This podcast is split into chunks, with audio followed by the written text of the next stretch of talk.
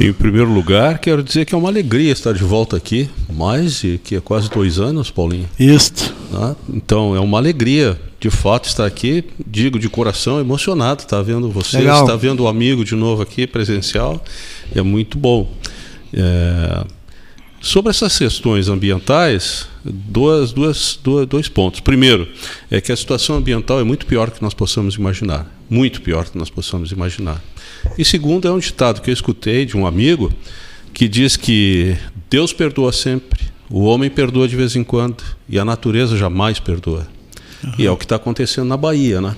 É. Então, uma das coisas que nós temos entre as várias que nós temos na natureza é o desequilíbrio hídrico desequilíbrio hídrico que está notório em todo o planeta. Né?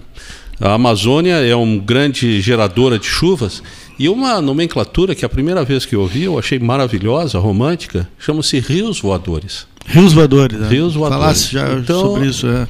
A Amazônia ela produz rios voadores em intensa quantidade e essa destruição, e há pouco tu mesmo dizias aqui a questão do planeta como é pequeno, nós somos um grão de areia e a Amazônia é aqui ao lado.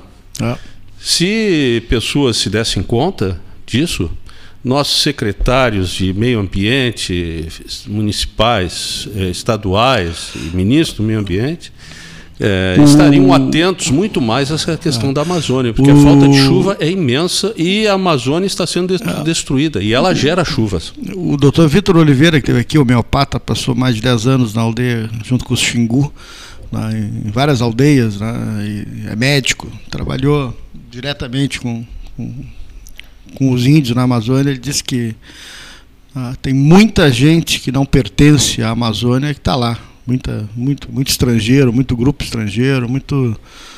E, e não se tem controle disso. Mas eu acho que o grande desafio, professor Alten, é conciliar, e, eh, digamos, o mundo moderno, as invenções, né, as necessidades das pessoas e a questão ambiental. Eu acho que esse, é- esse é o, o dilema que a gente possa avançar. E aí é que a- as coisas. Né, eh, acho que esbarram. Eu me lembro na 2012 foi a Rio mais 20, foi 2012. 92, 2002, 20 anos depois. E não saía, não saía a carta, estava lá na cobertura do evento. E não saía a carta, queriam que assinasse 50 anos, o fim do, do, do da utilização do petróleo como, como matriz. E a Clinton, Hillary Clinton, era secretária de Estado, ela disse: ah, não tem como 50 anos, não tem como assinar 50 anos o fim do petróleo, não tem, vamos ser objetivo. E aí a carta saiu sem aquela assinatura. Então, é essa questão de conciliar um lado e outro é que, que eu acho que me parece mais difícil. Eu confesso que não sei o que seria bem conciliar. Porque vamos ver assim, ó, o pessoal diz: "Ah, tem que explorar a Amazônia para ver a, o desenvolvimento da Amazônia". O que, que é desenvolvimento? Não é explorar, não é, É. O que que seria, não seria o termo explorar. desenvolvimento? Todas essas áreas que têm mineração, desmatamento, já tem estudos que mostram que não há avanço social. Pelo contrário, há uma regressão, há uma perda da qualidade de vida significativa das pessoas da região. Então, isso não. Ao contrário de que muitos dizem, não é? Ah, e outra coisa, fazer o, que, que significaria desenvolvimento da Amazônia? Eh, através de mineração, colocação de gado, plantio, etc. É, mais ou menos, meu amigo, me ocorre agora, e eu não sei se é correta a, a, a, a similitude, tu colocares na tua casa um sofá no banheiro, que vai ser muito útil colocar um sofá no banheiro, só que tu não utiliza o banheiro para o uso que se quer adequado. Né?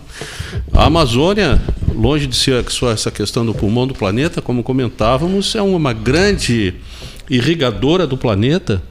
No, no quadrilátero que vai da Amazônia até Buenos Aires e dos Andes até São Paulo, 75% por, por cento do PIB sai daquela região.